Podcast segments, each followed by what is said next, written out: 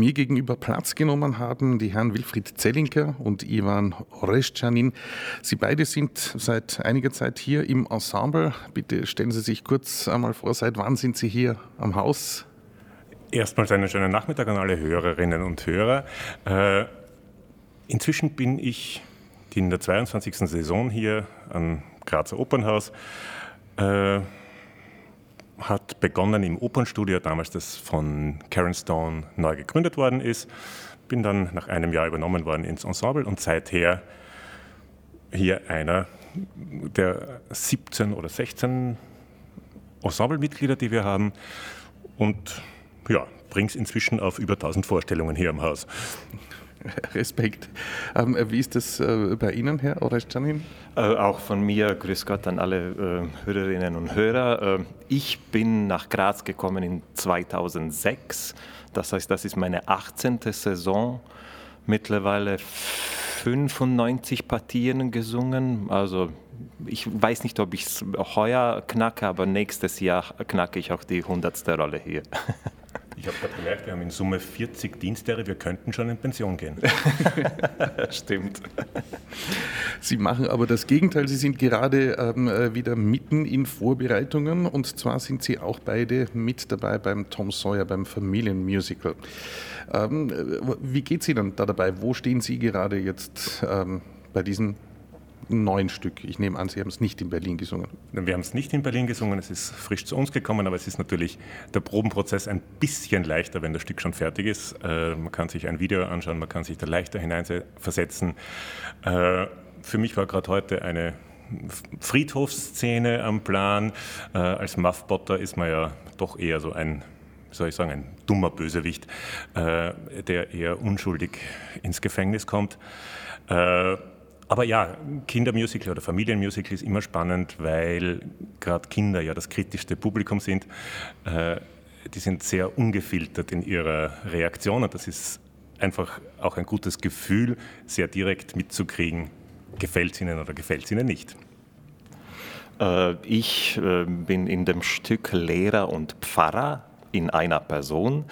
Für mich besonders herausfordernd ist, weil ich quasi immer mit 54 äh, Chorkinder auf der Bühne bin, äh, das mal in den Griff zu bekommen. Und wenn man Ruhe sagt, dass tatsächlich Ruhe ist, äh, ja, erfordert auch ein bisschen, äh, ja, Nachdruck, sage ich jetzt. Aber äh, es ist wirklich Spaß. Ähm, ähm, das Stück ist wirklich ein äh, Wohlfühlstück, wo jeder nach der Probe nach Hause geht, wirklich, wirklich gut gelaunt. Ja, das, ja. Ist, das ist schön. Ist es eine undankbare Rolle, einen Lehrer zu spielen, wenn man mit 54 Kindern auf der Bühne steht? Äh, jein. Also äh, die wissen ja, dass es nur äh, Spiel ist. Ich kenne ja auch einige von denen von den früheren Produktionen. Wir haben auch Anatevka in den letzten paar Jahren gemacht. Also Sie kennen mich auch als einen äh, lieben Menschen, so ist es nicht. Und äh, trotzdem haben wir in den Proben auch wahnsinnig viel Spaß. Ich muss die Chance jetzt natürlich nützen. Man hat sie ja auch intern schon angekündigt als die zwei Publikumslieblinge. Äh, mit 40 ähm, äh, Dienstjahren gemeinsam äh, jetzt hier vielleicht so einen Rückblick. Was waren denn so wirklich herausragende ähm, Erlebnisse, herausragende Momente in Ihren Karrieren an diesem Haus? Ui, da, da wird es jetzt schwer. Äh, vielleicht von den Stücken, an denen wir gemeinsam gehabt haben. ja, La Bohème ist wahrscheinlich genau, ja. einer Die, der Highlights sicherlich. Voriges Jahr äh, Offenbach. Genau. Gemeinsam Bum und Buck. In Großherzogin von Gerolstein, genau. Genau, was war noch in letzter Zeit? Für mich war es voriges Jahr sicher auch Don Carlo, der Großinquisitor. Vorher auch einmal Johanna in der Salome. Was, Papier von Sevilla haben wir gehabt. Also Bartol war es bei mir, immer wieder auch Mozart natürlich. Das ist ja das Schöne im Ensemble, man ist quer durch die Bank beschäftigt und quer durch das Repertoire. Man ist nicht darauf beschränkt, im Wagnerfach zu sein oder dort und da, sondern einmal ist es französische Oper, dann ist es Operette, dann ist es wieder ein bisschen Musical, dann ist es große italienische Oper, dann wieder Wagner. Es ist einfach alles dabei und das macht das Ensemble auch sehr, sehr ja, abwechslungsreich und dadurch auch erstrebenswert. Sie hören gerade Ivan Oreschanin und Wilfried Zellinker, zwei Solisten aus dem Ensemble der Oper Graz, wie wir gehört haben, auch beide in Tom Sawyer in dem kommenden Familienmusical mit dabei. Ich habe jetzt vorhin angekündigt, dass ich knapp nach diesem ähm, äh, Gespräch, knapp nach diesem Interview äh, mich ins Spiegelfoyer begebe, ins Café Stolz. Dort finden jetzt Espresso-Konzerte statt, jeden Mittwoch um äh, 14.30 Uhr. Ähm, äh, Sie, Herr Zellinker, haben da schon auch einmal mitgesungen. Vielleicht können Sie uns da etwas also quasi aus erster Hand ähm, erklären, während ich mich dann ähm, auf den Weg begeben muss. Naja, also das Café Stolz gibt es ja jetzt erst seit dieser Saison. Äh, das ist quasi ganz neu. Und wenn wir schon ein Kaffeehaus in der Oper haben, dann ist es natürlich auch schön, wenn wir immer wieder mal musikalische Beiträge dazu machen. Das sind diese Espresso-Konzerte. Das bietet uns auch die Möglichkeit, immer wieder so ein bisschen etwas abseits äh, des Repertoires zu machen. Natürlich, die Eröffnung war klarerweise mit Stücken von Robert Stolz.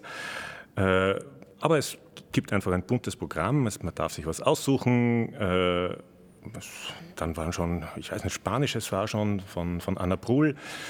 Für, ich bin selber in zwei Wochen wieder dran. Da wird es dann heißen Wien und Wein. Also da geht es dann eher ja, ein bisschen weinselig zu. Äh, aber das ist einfach immer spannend. Und gerade die Eröffnung, das war durchaus ein großer Publikumserfolg. Äh, und wir haben da auch ein Stück quasi ausgegraben, gegraben, das nicht einmal Hans Stolz, der Großneffe von Robert Stolz, selber gekannt, oder er hat es schon gekannt, aber er hat es vorher noch nie gehört. Chico Chi, Chico Cha, das ist auch quasi das Leitmotto des Café Stolz. Das findet man auch abgedruckt auf den Kaffeeheferln und sonst noch überall. Äh, aber das war ganz witzig. Wir haben die Noten nicht rechtzeitig bekommen und haben den Hans irgendwie fragen müssen, ob er uns helfen kann. Und das war das einzige Stück, das er wirklich schon eingescannt hat und dann hat es uns sofort schicken können. Und das haben wir dann noch gemacht. Es ist durchaus ein sehr amüsantes und auch singenswertes Stück, das gute Laune versprüht. Das passt schon gut dahin in so ein Kaffeehaus, wo jetzt am Nachmittag gerade die Sonne hereinscheint und alles schön ist. Dieses ähm, äh, Stück ähm, äh, Chico Chi Chico Cha, das ist, ähm, äh, wurde früher aufgeführt, noch zu Lebzeiten von Stolz oder ist nur in Fragmenten erhalten? Also es, oder wie ist das? Das ist die letzte Operette von Robert Stolz, die er begonnen hat zu schreiben. Es gibt, glaube ich, fünf oder sechs Stücke davon. Äh, ich habe jetzt allerdings vergessen, wie es wirklich heißt. Äh, hat sogar irgendwie einen, einen Kaffeehaustitel, glaube ich. Äh, und wie gesagt, es gibt es bis jetzt weder als YouTube-Aufnahme von irgendjemandem oder als, äh, als CD-Aufnahme.